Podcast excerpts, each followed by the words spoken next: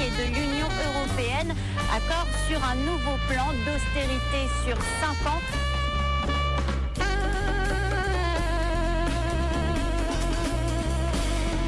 et ne veulent entendre parler d'aucun consensus.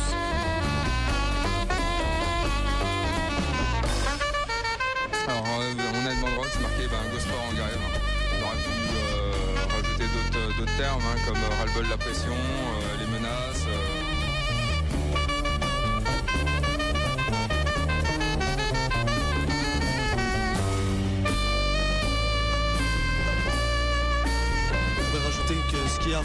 c'est qu'ils sont prêts à dépenser des sommes astronomiques pour entraver notre grève, tout simplement. hein. Ceux qui appellent en tout cas la totalement et ne veulent entendre parler d'aucun consensus.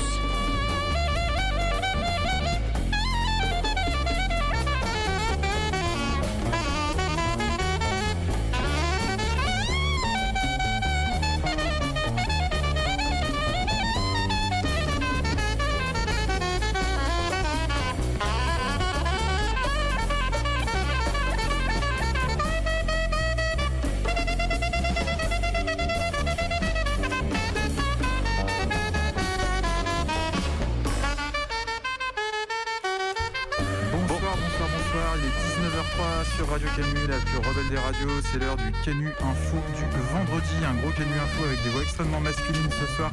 Où on va commencer par la rubrique locale. On va vous parler de logement, puisqu'il y a un grand procès contre les marchands de sommeil qui se tient à Lyon.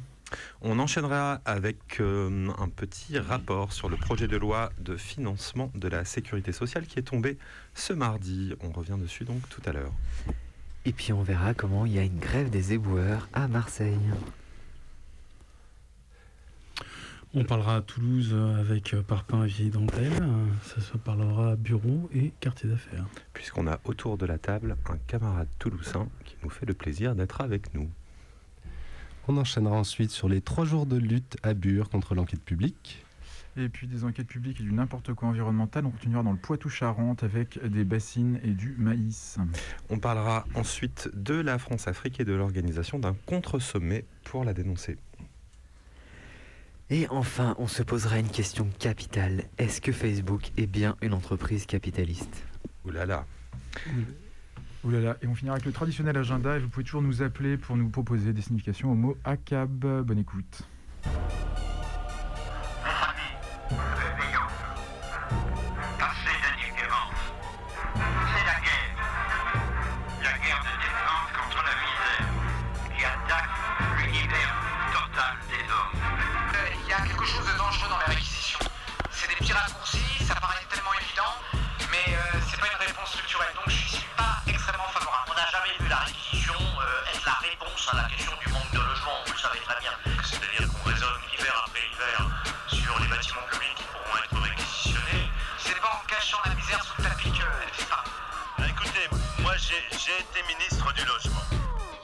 Chez moi, y a que des bredignaux au gouvernement. Et je m'en vais les remplacer tous à moi tout seul et les chasser à grands coups de latte dans l'oignon, t'entends? Et maintenant, dans le Canu Info, la rubrique droit au logement.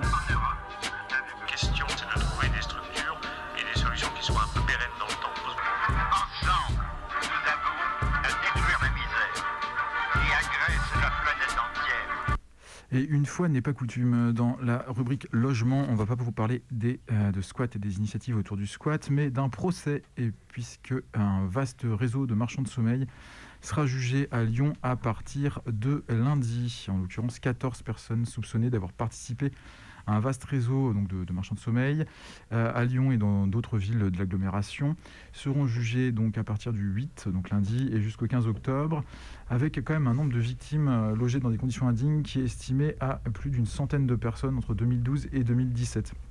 C'est un réseau qui avait euh, des méthodes assez classiques, puisque la méthode consistait à découper des logements en plusieurs parties. Alors ça, c'est assez classique chez les gens qui veulent faire de la thune dans l'immobilier, mais ici, c'était extrêmement réduit afin de multiplier les locations et de les proposer à des personnes ou à des familles en situation de vulnérabilité, en particulier souvent des personnes en situation irrégulière qui n'arrivent pas à rentrer, euh, on va dire, dans le marché euh, du logement, notamment du logement social, et donc euh, dont des personnes profitent de manière dégueulasse. À Vaux-en-Velin, par exemple, deux appartements avaient été euh, modifiés pour créer 17 logements, donc 2 égale 17, entre 10 et 15 mètres carrés, quelque chose qui avait été en fait créé par pas mal de personnes, beaucoup d'une même famille, et qui avait été un réseau qui en fait avait acquis pas mal d'immeubles entiers et d'appartements à Lyon, à Saint-Fond, à Saint-Priest, à Vaux-en-Velin et à Vénissieux. Et euh, l'affaire en fait, a révélé l'utilisation de plusieurs SCI, donc des sociétés euh, d'immobilier et de sociétés de bâtiments qui étaient ensuite destinées à blanchir euh, les fonds perçus dans ces locations. Les suspects proposaient par ailleurs, notamment aux étrangers en situation irrégulière qu'ils logeaient, des packs de faux documents, faux contrats, fausses fiches de paye qui payaient jusqu'à 900 euros afin d'obtenir des prestations sociales qui leur permettaient ensuite de financer les logements dans lesquels ils étaient. Donc tout était rentable. voilà. Donc il y a pas mal de prévenus euh, qui, sont, euh, qui sont jugés à partir de lundi et qui sont poursuivis pour un certain nombre euh, de chefs d'accusation. soumission de personnes vulnérables à des conditions d'hébergement indignes, escroquerie en bande organisée, blanchiment, travail dissimulé et aide au séjour irrégulier. Et la métropole de Lyon est constituée partie civile au procès, ainsi qu'une banque, ça c'est un peu marrant quand même, qui se fait carotte par des gens encore aussi affreux qu'elle, victime, elle, d'un non-remboursement de prêt. Alors ce procès euh, évidemment, on, se réjouit assez rarement des procès dont on parle ici. Euh, il devrait quand même être intéressant sur ce qui pourra révéler des méthodes euh, des marchands de sommeil et de comment ils en arrivent à exploiter des personnes en situation d'extrême vulnérabilité.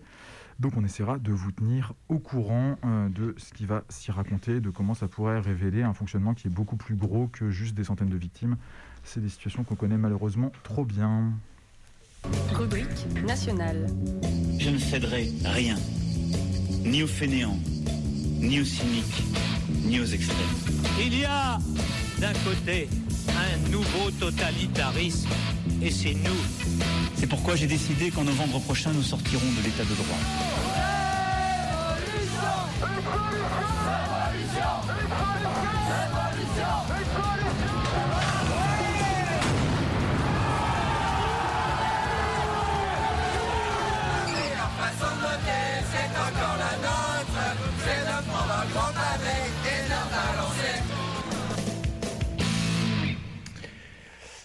Et euh, sécurité sociale, donc le projet de loi de financement de la sécurité sociale pour 2022 a été présenté en Conseil des ministres cette semaine. Et sans grande surprise, le déficit se creuse encore.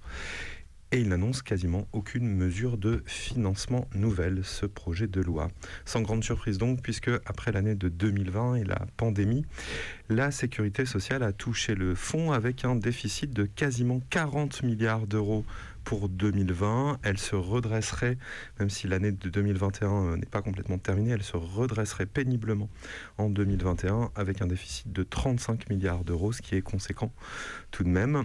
Une dégradation inédite, a insisté la Cour des comptes dans son rapport annuel rendu public donc ce mardi. Le déficit en 2020 et l'addition de plusieurs phénomènes. D'abord la chute de l'activité économique, euh, du coup les, prélèvements euh, ont été euh, moins importants, le recours massif au travail partiel, des allègements également de charges pour les indépendants et le dépassement des dépenses de l'assurance maladie de 14,6 milliards d'euros. On va revenir là-dessus euh, dans un instant parce que ce n'est pas n'importe quel euh, élément de l'assurance maladie qui euh, cause cette, ces dépenses massives. Alors, le gouvernement n'a prévu aucun impôt supplémentaire pour financer ces dépenses exceptionnelles et on aurait pourtant quelques idées à lui soumettre. On pourra en reparler aussi. Le déficit bascule donc vers la CADES, la caisse qui amortit la dette sociale. Fin 2021, elle gérera une dette de 166 milliards d'euros. Euh, moins 50 milliards de plus en, deux ans, donc ça s'est considérablement accéléré euh, ces deux dernières années, et elle va donc emprunter sur les marchés financiers. Euh, pour euh, amortir cette dette sociale. La dernière fois que la sécurité sociale a plongé dans de tels abysses budgétaires, c'était à la suite de la crise financière de 2008 et c'était moins profond quand même. S'en est suivi une décennie de restrictions budgétaires qui a notamment, ont notamment plutôt les restrictions dévasté l'hôpital public et ça on l'a bien vu ces deux dernières années. Dans son rapport sur la sécurité sociale, la Cour des comptes prévient Faire revenir les comptes sociaux à l'équilibre est indispensable. Sans ressources supplémentaires, la seule voie euh, possible est la recherche d'économies. Et donc là, la Cour des comptes préfère le vocable technocrate d'efficience, c'est-à-dire la recherche de la plus grande efficacité dans la dépense. Donc elle vise là clairement euh, des coupes dans les domaines de l'assurance maladie et des retraites.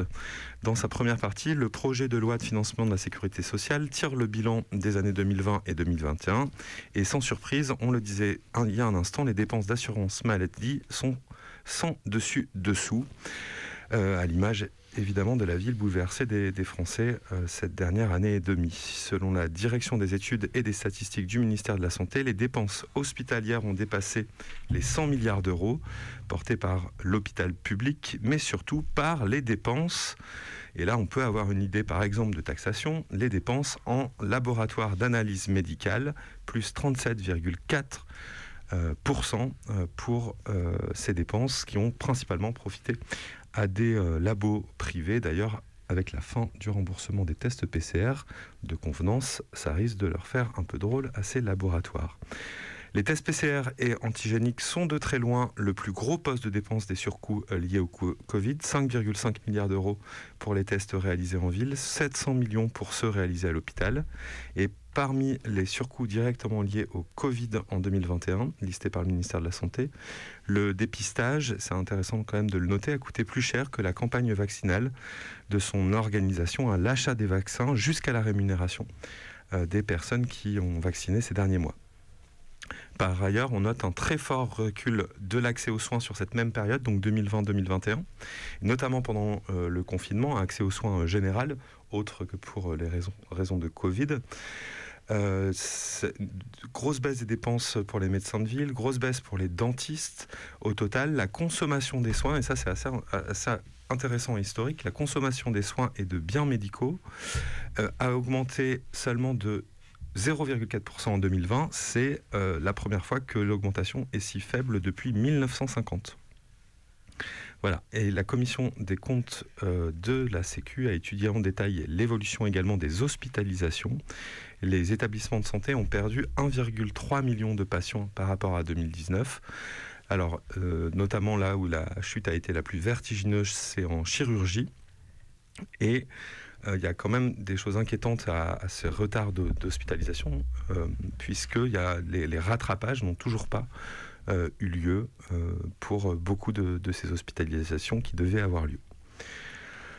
Voilà, alors, euh, ce projet de loi, pour autant, il annonce euh, rien de beau qui vienne. En ce, ce, que ça, ce, qui risque de se passer, c'est qu'on ben, va avoir à nouveau des, coupes euh, budgétaires. Et même si le gouvernement et, Véran ont beau jeu d'affirmer que cette année seulement, et cette année, l'hôpital ne sera pas saigné, on pourra rappeler que depuis 2013, ce sont 27 000 lits qui ont disparu et en 2020, 5800 lits d'hôpitaux ont fermé.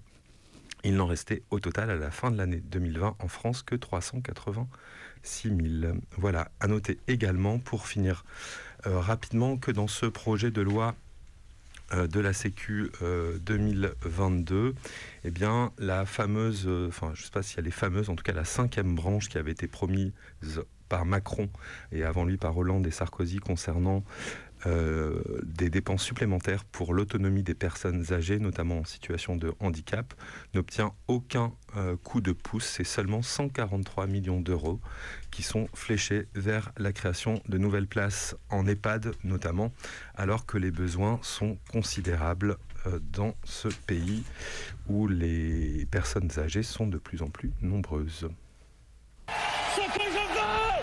Cagnon Info. Partout, vous alliez le faire gagner parce que c'est notre projet. La révolution, c'est plus comme avant. Avant, t'avais noir et le blanc. Et maintenant, t'as plus du gris partout. Rubrique Crève. Vive la République Vive la France Les mouvements sociaux. Mais notre règne arrivera quand votre règne finira. semer la graine de la haine, donc tu la récoltes. Les rebelles et les rebus ont tous opté pour le boycott. Faisons en sorte que les aisés nous les Et, alors, je ne sais pas si certains ou certaines d'entre vous nous écoutent de Marseille ou si certains ou certains d'entre vous sont allés à Marseille les derniers jours, mais euh, ben moi j'y suis allé et ce que je peux vous dire, c'est qu'il y a des tas de poubelles de partout. Et bien pourquoi? Parce que les éboueurs de la métropole ex-Marseille sont en grève depuis le 23 septembre. Grève qui est partie pour durer, grève qui est dure. Pourquoi les éboueurs sont en grève Eh bien, ils se mobilisent contre l'application par les collectivités territoriales de la loi de transformation de la fonction publique qui doit s'appliquer au 1er janvier 2010 2022. Ça ne veut pas dire grand-chose, mais en gros, pour les éboueurs, ça veut dire une augmentation de la durée de travail de près d'une heure par jour. Euh, bah c'est avec moi, si on me demande d'un coup comme ça, là, du jour au lendemain de travailler une heure par jour de plus, et ben sans être payé plus, c'est pas impossible que ça me saoule un petit peu et que éventuellement je me mette en grève. Et alors c'est encore pire si je suis éboueur, c'est un métier très difficile et déjà il y a au moins, enfin l'espérance de vie de- des éboueurs est de 20 ans plus faible que celle du reste de la population. Donc ce mouvement de grève est plutôt massif, euh, il est largement suivi, il s'est euh, élargi euh, aux, autres communes de l'agglomération de Marseille et du coup ça paralyse la métropole, ça met la pression sur les pouvoirs publics et il y a quand même du coup un mouvement de grève assez fort qui s'est mis en place. Donc face à cette situation, la métropole d'abord elle a essayé de diviser le mouvement de grève. Donc c'est-à-dire qu'elle a mis en place des négociations, mais qu'avec un des deux syndicats. Et elle a signé un accord, du coup, avec Force ouvrière, pour pas le, bah, pour pas le nommer, pour pas n'importe quoi de dire ça parce que je le nomme. Euh, elle a signé un accord avec Force ouvrière, qui, ben, du coup, un accord qui est plutôt, voilà, c'est une augmentation. Il y a une prime de 80 balles et il y a quelque chose sur les formations. Euh, donc c'est pas exact, c'est pas vraiment ce que demandent les grévistes, mais c'est un accord, pas plus mal. Mais du coup, le problème, c'est que a, la métropole a sciemment euh, décidé de pas négocier avec la CGT et du coup de- de diviser le mouvement de grève en deux. Alors, on a eu un moment l'impression comme ça, la métropole a annoncé, hop, c'est fini, la grève c'est fini, nanana. et ben pas de bol en fait, parce que ben, les grévistes, ils trouvaient qu'une une prime c'est sympa, mais en fait ce qu'ils veulent c'est une augmentation de salaire. Et surtout, en fait, il y a tout un truc autour de la, formation. Euh, et en fait, ben, si on, on fait des formations aux éboueurs, ça veut dire qu'en fait, s'il y a des accidents, c'est de leur faute. Alors qu'en fait, non, s'il y a des accidents, c'est de la faute euh, de l'organisation du travail. C'est pas de la faute des éboueurs qui savent pas monter comme il faut sur leur, sur leur camion, quoi. Euh, du coup, la grève continue et, euh, et ben, la- la- les, élus de la métropole euh, et aussi de la, donc la métropole, les républicains, euh, comme elle s'appelle, euh, Martine Vassal, euh, qui euh, du coup a, a commencé à appeler, donc, comme ça dans les journaux, euh, à, à décréter cette grève comme illégitime et euh, le- la réquisition des éboueurs par la préfecture. Euh, et de son côté, le maire PS, donc Benoît Payan, lui, il a rien dit dans les journaux. Il a plutôt dit que en fait, euh, la métropole faisait n'importe quoi et que si c'était euh, lui qui s'occupait de ça, bah, ça se passerait bien. Euh, en même temps, du coup, il n'a pas non plus dit que c'était n'importe quoi de, de- réquisitionner euh, les, les grévistes. N'a pas dit non plus que les revendications des grévistes étaient légitimes. Euh, et ben, le problème, c'est que la préfecture a décidé de suivre la volonté de la métropole. Et donc, du coup, depuis en prenant un peu pour prétexte là toutes ces inondations qui ont lieu, et ben depuis euh, mercredi, il y a une soixantaine d'agents qui ont été réquisitionnés jusqu'à demain, samedi.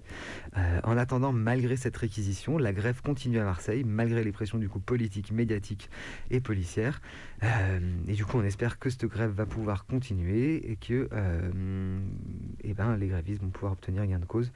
Donc on leur souhaite bonne chance et euh, ben, on vous laisse vous mettre d'accord pour savoir si vous avez envie d'aller voir à Marseille l'état de poubelle et rajouter votre petite poubelle en rigolant en passant.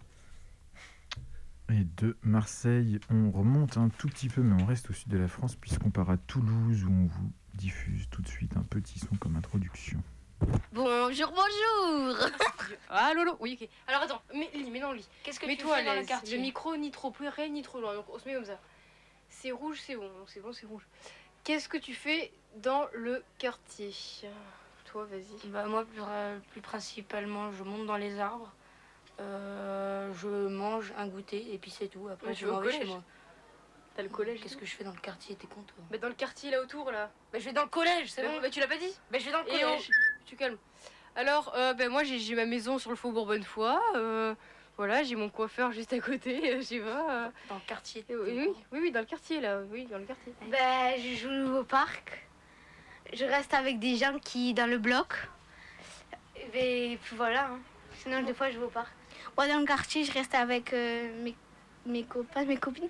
Et genre, euh, enfin, je sais pas, on va au carrefour, on s'achète des bonbons et on mange dans le ici, enfin voilà. Comment tu t'y sens? Bien, assez bien. Il y a assez d'ambiance. Bien. Bah, franchement, bien. Il y a une bonne ambiance, surtout la place, moi j'aime bien. Je Ouais. fais du vélo souvent.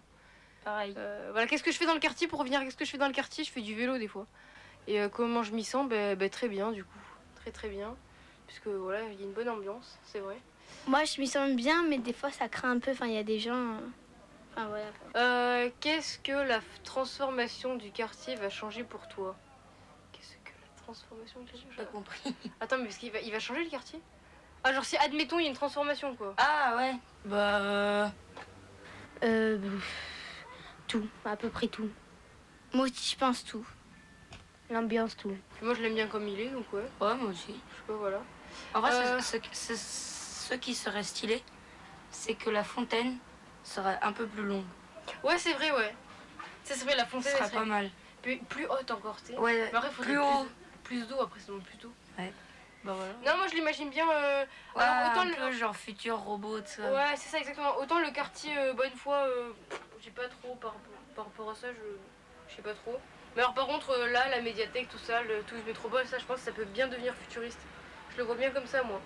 Plus tu sais, c'est grand, c'est. euh, Ouais. Il y a des, c'est tout est fait C'est en vitre, tu c'est sais, c'est en vitre, c'est ouais, donc il y a un petit truc euh, design, euh, technologie. Petit côté design. Imagine ça, ça tombe. Non. Toulouse, euh, quartier de la gare, quartier de Faubourg, euh, un équipement industriel qui s'est construit euh, autour de la ville, la ville qui s'est étendue euh, autour de cet équipement industriel, l'équipement industriel bah, qui euh, se déplace et qui libère, euh, libère du foncier, euh, le Graal, le Graal tout près du centre-ville, le centre-ville qui veut s'étendre et on peut faire, euh, bah, qu'est-ce qu'on pourrait faire autour d'une gare? Bah, à Lyon, vous savez bien, qu'est-ce qu'on fait autour d'une gare? On fait des bureaux, quoi. Parce que les bureaux, c'est sympa. Les bureaux, ça se vend bien. Les bureaux, ça fait de l'argent. Ça fait venir des gens. Ça fait futuriste. Les enfants aiment bien, même si, en fait, ils préfèrent monter dans les arbres. Donc, les enfants, vous avez raison. Le quartier va changer. Il sera peut-être un peu futuriste. Ça s'appelle le quartier Toulouse au sud-ouest. Donc, euh, à Toulouse, comme son nom l'indique, au sud-ouest de l'Europe. Et pourtant, c'est plutôt au nord-est de Toulouse. Et euh, c'est 40 stades de foot de bureaux, mais personne ne jouera jamais au foot euh, dans ces bureaux. A priori, peut-être des, euh, peut-être une fois qu'ils seront occupés et vides, mais s'ils se construisent, parce qu'on a entendu ces enfants, ces enfants ont été enregistrés sur la place de la Légion d'honneur, derrière la médiathèque à Toulouse, à deux pas de la gare, il y a 3-4 ans maintenant. Et le projet, c'est un projet qui est encore un peu dans les cartons, qui commence à détruire, à faire tomber ses gravats sur les gens. Ça fait, il a commencé en 2008 à fleurir dans la tête des technocrates planificateurs euh, en charge de notre avenir et il en a pour 30 ans devant lui. C'est-à-dire que ces enfants que vous avez entendus auront presque 40 ans, 45 ans et le quartier sera peut-être terminé. Quoi. Juste pour euh, des échelles euh, de... euh, euh, de, de- des échelles un petit peu de, de vie, de ce que ça fait dans cette transformation urbaine. Pour l'instant, le quartier, il tombe en ruine. On laisse, ça fait dix ans qu'il attend le futur. Le présent est annulé. Euh, le passé, on n'en parle pas trop parce que euh, pour l'instant, personne n'est venu euh, faire des, des sonorités sur ce quartier. Certainement, peut-être une fois que le quartier est fini, on aura des histoires sur ce qui se passait là avant. Certainement, dans les années 50, on parlera du canal du Midi qui passe à côté. On, entendra parler des, déchargements de, de- des barges sur, euh, sur les quais, euh, etc. Mais, mais la vie qui était là, certainement, euh, elle n'existera plus. Et euh, un peu à la même époque, on a enregistré aussi quelqu'un d'autre, c'est Pascal. Et lui, lui, il avait acheté là, il avait trouvé un bel endroit pour vivre au présent. J'ai acheté en 2005, moi. Mm. Et voilà. 13 ans. Et euh, t'es pas au courant, j'étais pas au courant de l'histoire. Euh, du tout. Moi, j'ai acheté. Enfin, déjà, il n'y avait pas de droit de préemption, rien du tout. Il n'y a, pas eu beaucoup de réunions d'ailleurs depuis le début. hein. Enfin, moi, je suis allé, euh, j'en ai loupé, euh, je sais pas, Toulouse Métropole, j'en ai une, deux, là, c'est la troisième. Moi, j'ai eu une fois de la mairie, normalement, hein, quand il y a des réunions comme ça, qui parlent du quartier, ils, sont, ils doivent informer les propriétaires, euh, leur envoyer un, un- courrier, pour leur informer qu'il y a une réunion. Moi, j'ai eu une fois un courrier, quoi. Et après, j'ai appris les réunions par bouche à oreille. Voilà. Normalement, ils sont censés t'informer, t'envoyer un courrier à la mairie. Les propriétaires, tu es censé être au courant de ce qu'il y a dans ton quartier, quoi. Voilà. Et tu vois qu'ils veulent faire quoi dans le du quartier Ça va devenir quoi? Hmm Ça va devenir quoi le quartier pour toi là Un quartier? Un quartier de merde, un quartier mort, un quartier pourri, voilà, un quartier de merde. Ça va devenir un quartier riche, avec des caméras partout, et le mec qui rentre chez lui, et voilà, il va dans sa piscine à bulles, là, je sais pas comment t'appelles ça, et voilà, c'est tout. Voilà. Et c'est tout, ce sera un quartier mort, pourri, bourgeois. Voilà. Et les ouvriers, ils auront le droit de venir le matin, balayer, les trottoirs, euh, faire la plomberie, la maçonnerie chez les gens. Et à 5 heures, il faut partir parce qu'il y a les huiles qui arrivent. Et ouais, ça fait tâche. Et toi, euh, tu dégages au Mirail ou en Palo ou n'importe où, dans, les cités, pour toi. Mais moi, je veux pas. Si je me suis battu, j'en ai chié, j'étais SDF. J'en ai chié, je me suis remonté dans ma vie. Tu, tu peux pas savoir, je peux pas te raconter ma vie parce que ça a été un fait de. Voilà, j'ai réussi à me remonter, j'ai bossé comme un chien, j'étais chef de chantier, j'ai réussi à rentrer intermittent du spectacle, j'ai fait de la machinerie, j'ai joué sur les deux, j'ai fait de la thune, j'ai réussi à avoir un crédit, euh, alors que j'étais intérimaire intermittent du spectacle. Mais là, on te casse une vie, et je suis mort. Voilà, c'est tout. Pascal, il est vraiment mort en fait entre temps. Il n'aura pas vu euh, comment le quartier s'est écroulé autour de lui, la, cour où il habitait, où on a fait des projections. Justement pour dire qu'on avait peut-être envie d'un autre futur, d'un autre présent euh, et d'autres choses. Elle est à moitié écroulée, à moitié fermée. Il y a des gens qui trouvent un abri, mais dans des conditions assez difficiles. Et forcément, ça fait pas que du beau, ça fait pas que du bien. Euh, pour l'instant, le quartier s'écroule et tombe en ruine. Et puis, ce que dit Pascal aussi, c'est que il parle de, de la Reinerie, euh, d'Ampalo et du Mirail. C'est des quartiers un peu en périphérie, bien en périphérie euh, de, euh, de Toulouse. Et c'est marrant parce que, quoi, c'est marrant façon de parler parce que c'est pas du tout très drôle. C'est que dans ces quartiers-là aussi, ils sont soumis à, à à la rénovation urbaine, comme on dit. Ça fait 20 ans aussi qu'on casse des, immeubles parce que parce qu'il y a eu trop de problèmes, soi-disant. Et, et on repousse les pauvres encore plus loin. Euh, Aujourd'hui, euh, il y a des gens qui, euh, qui réclament le, le droit d'être traités autrement que, que comme de la poussière qu'on déplace. Et dans ces quartiers-là, dans ces quartiers pour toi, comme il dit Pascal, dans ces quartiers où effectivement on a laissé les gens galérer pas mal et aujourd'hui on les, on les met, on les repousse encore plus loin. Et ce que ça raconte cette histoire-là à Toulouse, ça raconte certainement des histoires à d'autres gens ailleurs. C'est comment est-ce qu'on réduit l'espace euh, pour, euh, pour les, euh, les gens qui galèrent, les gens qui sont pauvres et tout simplement pour notre présent, quoi. Et voilà un peu ce qui se passe à Toulouse. Alors normalement, on finit avec une pointe sympathique de la lutte avance et, gagne. Et euh, ben non, il n'y a pas de, il a pas, ça passe là pour l'instant. Ça passe dans une certaine dispersion des gens qui ont du mal à reprendre un peu de pouvoir sur sur ce qui se passe dans leur vie, parce qu'effectivement, quand des projets se déroulent à 30 ans, bah, on a du mal à saisir ça, à l'attraper quoi. Et donc, euh, pour l'instant, bah, les gens se débrouillent, c'est-à-dire que euh, la vie de tous les jours et la, lutte pour euh, garder son appart, garder les endroits, ça, continue, mais, la métropole écrase bien sa grosse botte et ses gros bulldozers sur, le futur. Donc, il n'y aura pas de note sympathique de belle fin à cette histoire-là, mais ce n'est pas fini. Ce n'est pas fini, on espère qu'une note euh, positive pourra jaillir un jour. Merci en tout cas d'être euh, venu nous raconter ça depuis Toulouse. Euh, Voilà.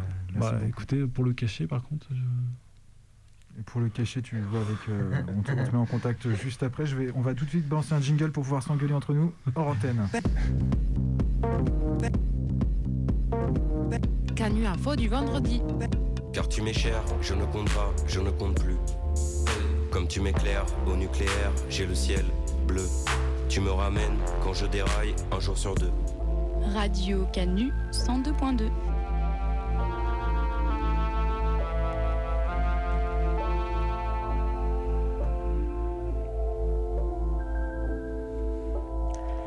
et des, et des projets à, à 30 ans, des projets euh, où il n'y a pas de notes positives, il y en a d'autres en France, mais il y en a quand même un peu des notes positives, des fois parce qu'il y a des...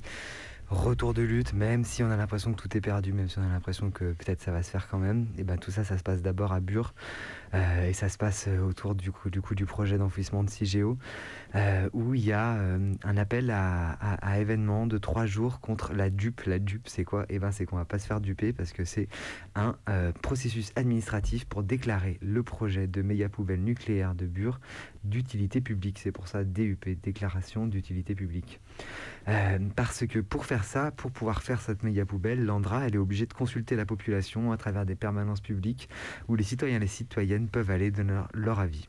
En réalité, on s'en fout un peu du résultat de cette consultation. Le simple fait qu'elle ait lieu suffit à valider pour la dupe. Euh, et du coup, les, organisateurs et les organisatrices de cet appel à, boycotter, zbeler, bordélifier la dupe, eh ben, refusent de se laisser dérouler, de refuse de laisser se dérouler cette arnaque, dont le seul but est de permettre la réalisation du projet avec ou sans l'accord des populations concernées. Donc depuis l'ouverture de l'enquête le 15 septembre, il y a de nombreuses mobilisations, il y a collage de serrures des mairies où doivent se passer, ou des salles où doivent se passer les, enquêtes, barricades de paille, sabotage de réunions publiques, tractage, déambulations festives, soirées projection. En réalité, c'est assez ouf. Je vous invite à aller sur onestpasdupe.noblog.org.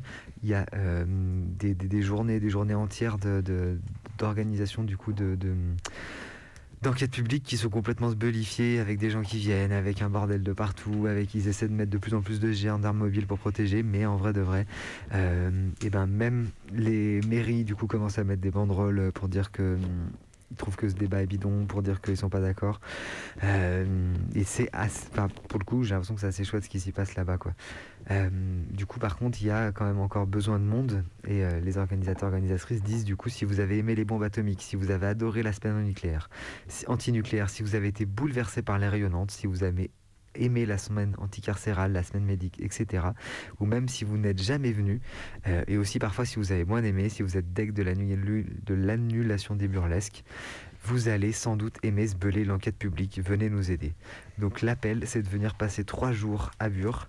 Euh, il y a de quoi vous accueillir sur place, il y a de quoi euh, euh, vous se rencontrer, se poser là-bas. Euh, il va y avoir de nombreuses journées, il va y avoir les possibilités aussi de, si jamais vous avez des nouvelles idées, envie d'organiser des choses, de faire un spectacle, de faire un info kiosque ou juste de venir, eh ben, il n'y a aucun souci.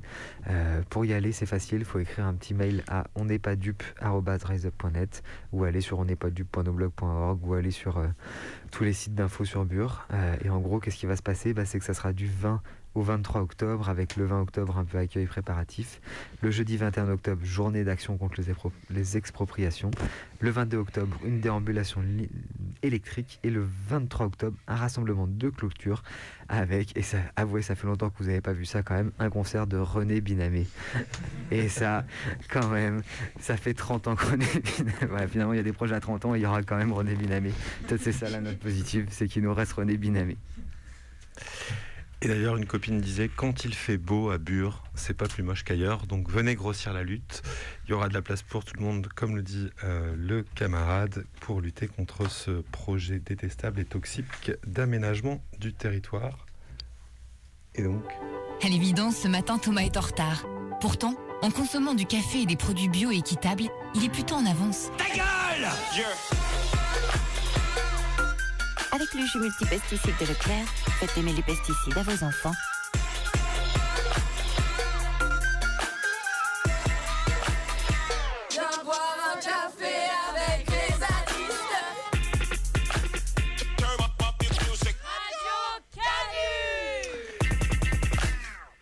De l'aménagement du territoire dans le nord-est de la France, je ne sais même pas si c'est de l'aménagement, une poubelle nucléaire. On passe en tout cas de l'autre côté sur le littoral atlantique, en, enfin, en Charente, pour le littoral atlantique, et un peu plus dans les terres, dans le marais Poitevin, où vous avez peut-être entendu parler d'un projet euh, de construction de 16 réservoirs d'eau.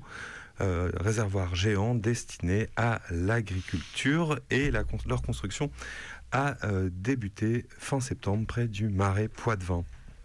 Alors il y a en gros euh, deux camps euh, qui, qui s'affrontent, ceux qui soutiennent cet aménagement et qui pour le moment ont eu gain de cause, en tout cas sur une partie des bassines où ils ont eu le droit de commencer à creuser. Ils sont soutenus évidemment par la FNSEA et puis de l'autre un, un groupe constitué de membres de la Confédération paysanne, de euh, militants et militantes, de personnes qui se retrouvent autour euh, du mouvement des soulèvements de la terre, différents activistes divers et variés. Euh, alors, c'est quoi ce, ce projet géant de, de 16 réservoirs? Il s'étend quand même sur 110 000 hectares. Euh, ce, qui est, assez considérable. Euh, c'est, euh, pardon, je dis des bêtises, c'est le marais Poitevin pardon, qui s'étend sur 110 000 hectares, ce qui est considérable. c'est, d'ailleurs, c'est d'ailleurs je, lis mal ma fiche, c'est d'ailleurs le, l'une des zones humides les plus grandes de France, la seconde et la première de la façade atlantique. Mais par contre, quand même, euh, ces piscines euh, géantes, elles doivent euh, accueillir, elles doivent s'étendre, pardon, chacune sur 10 grands terrains de foot pour chacune de ces bassines géantes. Et en tout, il y en a 16. 10 grands terrains de foot. Alors, je ne sais pas si ça vous parle, les hectares. C'est 10 hectares en tout pour une bassine. Voilà, alors ensuite elles sont creusées, elles sont creusées jusqu'à 15 mètres de profondeur, elles sont plastifiées pour pouvoir accueillir l'eau. L'eau, ce euh, matériau précieux qui va servir donc à l'irrigation, l'irrigation principalement du maïs, on en reviendra, on reviendra là-dessus. Euh, alors évidemment, ça va euh, appauvrir les milieux aquatiques naturels de la zone. Euh, puisque l'idée, hein, l'idée euh, défendue par euh, ceux qui, ont porté ce, projet, c'est de dire on va remplir ces bassines l'hiver, et puis comme ça on pourra utiliser ce, surplus d'eau l'été lorsqu'il y a des sécheresses, sauf que en fait pas juste les eaux de pluie hein, qui vont être prélevées pour remplir les bassines, mais aussi et surtout les rivières et les ruisseaux du coin.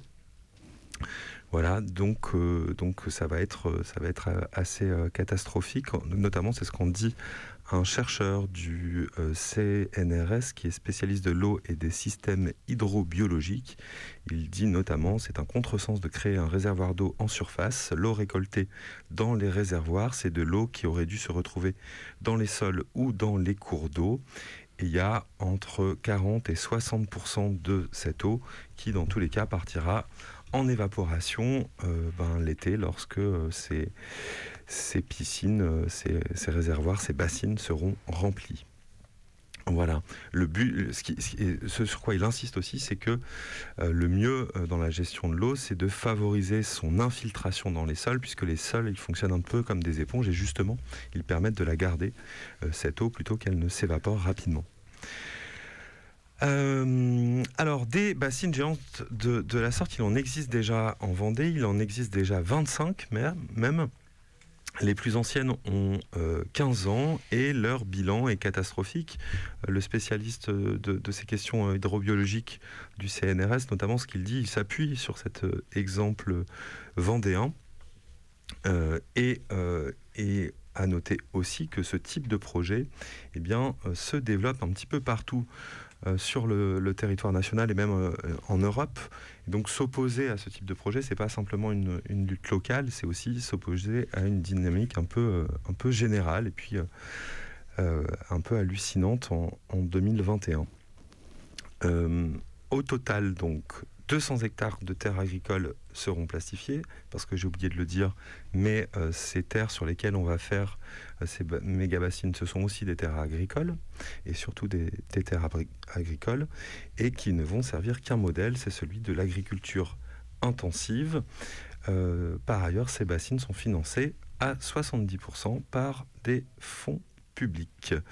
Donc avec des fonds publics, on euh, finance ces bassines et elles servent une agriculture intensive qui est par ailleurs déjà largement subventionnée et qui détruit euh, les terres et tout ce qu'il y a autour. Voilà, voilà, voilà. Alors, euh, à noter quand même quelque chose qui, qui est assez satisfaisant. On a appris que le week-end dernier, à Laigne, en Charente-Maritime, une méga bassine a été sabotée. Les bâches lacérées ne pourront plus accueillir d'eau. Euh, les auteurs et les autrices du communiqué euh, qui a fait suite à l'action soulèvent une question importante. Peut-on respecter les bornes de la légalité face aux entreprises qui détruisent notre environnement? En tout cas, ce qui est sûr, c'est que pour mener l'action, le seul matériel a priori qui était nécessaire, ce sont des cutters. Et pas mal d'organi- d'organisations quand même, sans doute. Un truc qui se défonce au cutter, c'est la petite note positive. Et sans transition aucune, on va quitter la Charente pour aller du côté de Montpellier, puisque depuis mercredi jusqu'à dimanche, du coup 10 octobre à Montpellier, un collectif d'associations, de syndicats et de partis politiques organise un contre-sommet pour dénoncer la France-Afrique et jeter la lumière sur la face cachée du nouveau sommet Afrique-France qui s'est tenu aujourd'hui, donc vendredi 8 octobre. Conférences, ateliers et manifestations rythment ces journées de mobilisation contre un sommet dont le relookage, devenu indispensable pour coller au discours de rupture du moment, illustre une offensive de communication plutôt qu'un réel changement de la politique française en Afrique. Pour vous refaire un petit topo, le contre-sommet Afrique-France a pour principal objectif de mettre en lumière la continuité de la politique française sur le continent africain, par-delà les ravalements de façade entrepris récemment par l'Élysée. À travers une analyse des volets économiques, militaires et anti-migrants et migrantes de cette politique, ces rendez-vous montrent en effet que la politique de la France vis-à-vis de l'Afrique n'a pas plus changé de cap durant le quin- quinquennat d'Emmanuel Macron que durant celui de ses prédécesseurs, qui revendiquaient pourtant aussi une rupture avec la France-Afrique, trop vite résumée au faux- faucartisme. Les piliers institutionnels de cette politique restent inébranlés. Des liens militaires, monétaires, diplomatiques et financiers privilégiés unissent encore la France et des régimes autocratiques et corrompus. On l'a encore vu récemment au Tchad. Cette étroite relation sert aussi des intérêts privés, ceux des grands groupes comme Bolloré, Orange, Castel ou Total, dont les positions sur le continent se sont renforcées, alors que l'immense majorité des populations locales luttent au quotidien pour leur survie. Ce sommet, censé réinventer la relation franco-africaine, selon le gouvernement, s'inscrit dans une vaste offensive de communication destinée à occulter cette continuité. Au cours de ces dernières années, les annonces présidentielles au sujet de la politique africaine de la France ont été volontairement frappantes. Restitution des œuvres d'art, réforme du franc CFA, politique mémorielle, fin prochaine de l'opération Barkhane. Loin de retourner la table, le président Macron cherche à tout changer pour rien ne change. Ces annonces ne sont de fait que peu suivies des faits. En quatre ans, une infime part des œuvres d'art spoliées ont été rendues à des pays africains. La politique mémorielle est à géométrie variable, puisque les crimes de la colonisation ou l'appui au génocidaire rwandais ne sont évoqués que pour appeler à mieux tourner la page, sans en tirer de leçons pour la politique africaine de la France et l'imaginaire colonial qui continue de l'irriguer. La réforme du franc CFA, qui au passage a fragilisé les initiatives en faveur de la future monnaie ouest-africaine ECO, garantit toujours un rôle central à la France dans la politique monétaire des pays du précaré. Quant à la fin annoncée de l'opération Barkhane, elle s'inscrit, comme les précédentes réformes du maillage militaire en Afrique, dans un redéploiement opérationnel visant à conserver ou renforcer l'influence française à moindre frais, par le biais de la coopération militaire et l'action des forces spéciales. Ces annonces pompeuses sont loin de faire rupture, mais elles permettent à la France, de plus en plus confrontée à la colère des rues africaines, de mener une opération séduction à destination de la jeunesse africaine, dans un contexte de concurrence internationale accrue. Ainsi, le président Macron cherche à se démarquer de ses prédécesseurs en renouvelant symboliquement les vieux sommets franco-africains pour mettre à l'honneur, selon lui, la jeunesse et les acteurs issus de la diaspora, de l'entrepreneuriat, du monde culturel et sportif. Ces mêmes individus jetés sur les rues dangereuses de l'immigration clandestine, faute de visa et de perspective. Ou encore ces étudiants à qui le gouvernement d'Édouard Philippe a voulu imposer en 2018 une augmentation de 1500% des frais d'inscription à l'université dans le cadre d'un projet cyniquement intitulé Bienvenue en France. Et même si lors de ces dialogues Afrique-France, certains et certaines participantes interpellent le président français sur la réalité crue de sa politique, le format, déjà expérimenté en France avec le grand débat national, offre à ce dernier une tribune idéale pour dérouler, sans contradiction, le storytelling d'une relation renouvelée. Ce nouveau sommet Afrique-France n'est qu'une nouvelle déclinaison de la politique de relations publiques présidentielles. Or, derrière la poudre de perlimpinpin macronienne, la France-Afrique reste d'actualité. L'objectif du contre-sommet Afrique-France est de le rappeler et de le montrer. Et la répression ne s'est malheureusement pas fait attendre. Hier, jeudi 7 octobre, alors que des militantes de tout le pays convergent vers le CLAPA pour y assister au contre-sommet, sur les quais de la gare sud de France, ce sont des dizaines de policiers, membres de la compagnie départementale d'intervention et de la BAC, qui attendent l'arrivée de la délégation de la coordination nationale des sans-papiers. Sur les 24 personnes la constituant, 8 sont embarquées au commissariat centre de la ville. Immédiatement, le mot a tourné, la solidarité s'est organisée. Plusieurs dizaines de personnes, soutiens syndicalistes, sont retrouvées devant l'hôtel de ville. Au compte-gouttes, certains des sans-papiers arrêtés sortent. À 19h hier, 6 étaient déjà dehors, avec une OQTF, une obligation de quitter le territoire français, pour au moins 5 d'entre eux. Les trois restants sont entrés au commissariat en audition libre. Les deux restantes étaient envoyées au centre de rétention administrative en attente d'une expulsion immédiate, un sur Nîmes et l'autre sur Marseille.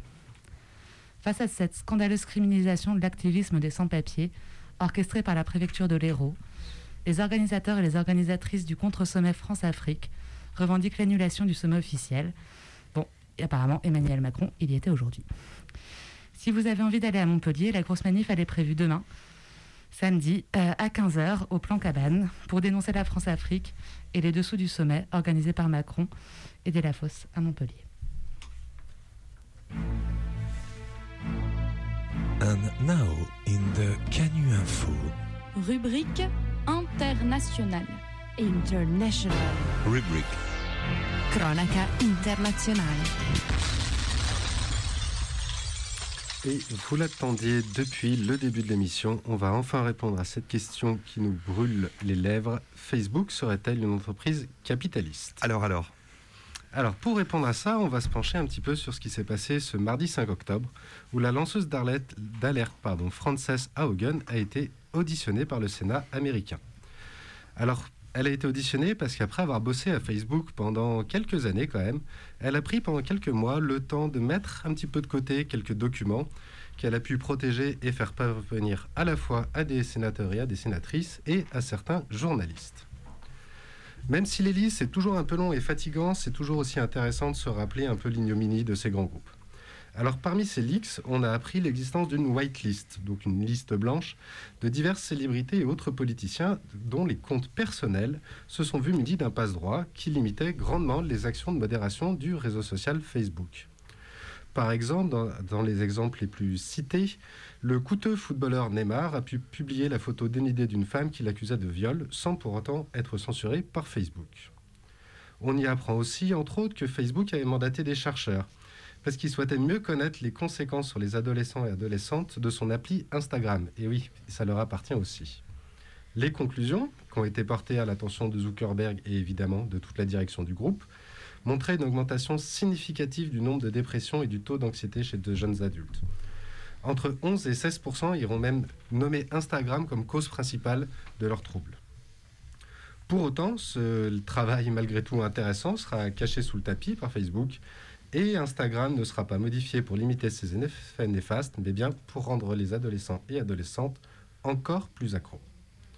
Enfin, citons aussi comment, pour faciliter son expansion dans les pays dits en voie de développement, Facebook y applique une surveillance très très légère. Pour exemple, on peut avoir l'idée d'un cartel mexicain qui servait de Facebook pour ses activités évidemment de deal, mais ça jusque-là presque rien de surprenant, mais aussi pour recruter de nouveaux membres et pour mettre des vidéos d'intimidation. Entre autres, on a eu droit pendant cinq mois, laissé par Facebook, à la vidéo de l'exécution d'un opposant. Bon, finalement, ces dérives, ça fait un moment qu'on s'en doute, on ne connaît pas tous les événements, mais a priori, c'est pas vraiment une surprise. Enfin, ça, ça dépendra pour qui. Puisque du coup, c'est bien face au Sénat états-unien que Frances Haugen est venue expliquer, développer les documents, montrer tout le système de l'ignominie de Facebook. Et là, les sénateurs sont tombés du ciel. Ils nous ont sorti tout le grand jeu. Mon Dieu, quel monde horrible, mais quelles, sont ces pratiques immorales et ignobles? Il faut absolument réguler ça. Comment y croire? Il est quand même fort probable que nous assistions à une énième prise de conscience des dirigeants qui sera oubliée dès le mois prochain. Car ce sont bien ces gens qui ont laissé Facebook pros- prospérer, qui refusent toute régulation, et finalement qui portent les convictions qui permettent à des grands groupes de faire n'importe quoi à n'importe qui sans jamais pouvoir être repris. Facebook, c'est finalement la, te- la tête de proue du néolibéralisme. on se fout de ce qu'ils font. Tant qu'ils brassent de l'argent, tout est, tout est OK. Ils peuvent bien maltraiter leurs salariés ou vendre notre vie privée. C'est le problème de personne et en tout cas pas des dirigeants américains. N'oublions pas aussi que c'est la tête de proue du soft power américain, puisque finalement, ce groupe s'ins- s'installe partout dans le monde et revendique régulièrement son nombre faramineux d'utilisateurs à travers le monde. Alors comme ça, les sénateurs et les sénatrices ont l'air, eux, d'avoir découvert que Facebook serait une entreprise capitaliste, donc dont le seul but est de faire du profit. Ils incarnent leur idéal, et c'est un idéal sans morale. Pour autant, on ne doute pas qu'après toutes ces pérégrinations et tous ces, ces visages absolument étonnés et qui tombaient des nues, ils ne réguleront pas Facebook ni demain, ni après-demain, ni dans les années à venir. Et on fait quoi maintenant? Devine, mon premier est une personne qui n'a pas mangé. Mon second est oui en russe. Et mon tout est un outil permettant d'associer des actions et des moments et d'organiser ainsi son temps. C'est... L'agenda Alors, l'agenda, eh ben, je vais vous parler d'un événement. Mais je suis sûr qu'il y en a plein d'autres. Mais je vous en parler que juste d'un seul. On espère que à tu retenir. bien en parler. Un sacré événement en plus. Je vais vous parler de la soirée de soutien à sept camarades d'inculpés. Cette soirée a même un hashtag. Hashtag euh, l'antifascisme n'est pas un crime. Donc ça va se passer euh, mardi, euh, mardi 12 octobre euh, à l'Amicale du Futur. Donc, euh, qu'est-ce que c'est que cette histoire? Il faut savoir que le 22 et 23 septembre, sept militants antifascistes lyonnais ont été interpellés dans le cadre d'une affaire qui fait suite à une, altercation survenue lors d'une manifestation contre le pass sanitaire, donc en août, avec des néervites du groupe euh, intégriste catholique d'extrême droite Civitas. Euh, les supposées victimes donc de Civitas n'ayant pas porté plainte, euh, par contre le parquet s'est pas privé et s'est autosaisi de l'affaire et a demandé le placement en détention de l'ensemble des prévenus. Donc quatre des sept militants ont été placés en détention en l'attente de leur procès qui aura lieu le 4 novembre. Alors ces inculpations euh, fantaisistes et arbitraires s'inscrivent dans le cadre d'une véritable offensive de la préfecture contre les militants et militantes antifascistes lyonnais. Euh, depuis plusieurs mois, harcèlement policier, poursuites judiciaires, euh, euh, campagne sur les euh, réseaux sociaux, etc. Euh, acharnement auquel contribuent euh, les différentes prises de position politiques autour du combat antifasciste. Il y a quelques semaines, notre très cher Laurent Vauquiez menaçait ainsi de retirer les subventions d'une salle de spectacle accueillant le Lyon Antifa-Fest. En tout cas, suite euh, à ces arrestations du 22 et 23 septembre, un comité de soutien s'est créé. Et c'est donc ce comité qui organise cette soirée de soutien le mardi 12 octobre à l'Amicale du Futur, qui, je vous donner l'adresse 31 rue Sébastien Griff. Euh, et donc, bah, cette soirée de soutien, c'est pour récolter des euh, sous. pour les histoires de juridiques et discuter de cette situation et imaginer comment passer à l'offensive, bien sûr. Voilà. Eh merci beaucoup. Euh, du coup, c'est pas vraiment un agenda et c'est pas vraiment une bonne nouvelle, mais euh, je voulais euh, dire juste un mot parce qu'on a appris aujourd'hui le décès de Claude D'Antoni. Claude D'Antoni, pour ceux qui ne savent pas, c'est une figure de lutte syndicale à l'université et il porte une grande responsabilité dans le fait qu'on n'ait pas eu la fusion des universités lyonnaises, le fameux projet IDEX. Et bah, Claude D'Antoni est décédé brutalement hier. Voilà, on pense un peu à ses proches. Radio Canu Bonjour, je m'appelle Pierre, j'ai deux ans et je voudrais savoir ce que ça veut dire à Cannes. Canu Info du vendredi. Et, et alors ce soir, on a plein de hackab parce qu'on a bien travaillé pendant l'émission. On en Mais a attends, pro- non, non, non, mais les gens nous appellent. Hein. Ah, les gens nous appellent, pardon, excusez-moi. Plein de personnes on ont appelé. le numéro euh, au cas où, vous pouvez toujours appeler tout de suite hein, au 04 78 39 18 15 pour nous rappeler le, le sens du mot ACAB. Et là, c'est vrai que ah, c'était incroyable. hein. Incroyable. Heureusement qu'on était nombreuses, nombreux. On euh, Heureusement qu'on avait des jingles. Et un- une très bonne équipe au standard. Et alors, le premier, c'était Amenons nos cutters à Bure avec peut-être un risque de fuite. Voilà, c'est, sans doute le, le problème, ouais. Et, Eh toi, t'en as ben- réceptionné un autre? Ouais, moi, il y a quelqu'un qui m'a dit les arrestations de camarades Ed Bolloré. Astucieux. Et enfin, il y avait quelqu'un qui voulait une petite note positive et qui a dit Allez, un concert de René Binabé à bonne foi. Et du coup, je pouvais pas parler pendant 15 dernières secondes parce que j'ai reçu un appel qui disait Les amis charentaises attaquent les bassines. Ah. Incroyable tout cela. Bah, c'est sans doute des gens qui nous écoutent dans l'Ouest. hein. On est assez largement écoutés dans l'Ouest lyonnais. Bonsoir aux habitants d'Écully, bonsoir à la bourgeoisie. On vous... euh, euh, pardon. Et euh, bah, il est 19h56, c'est la fin de cette émission. Dans quelques minutes, une émission de drone euh, sur Radio Canu, euh, Noise Pollution. Et nous, on vous retrouve la semaine prochaine. Tout à fait. Allez, bisous, ciao. Ciao, bonne Bisous. soirée. Au revoir. Awakening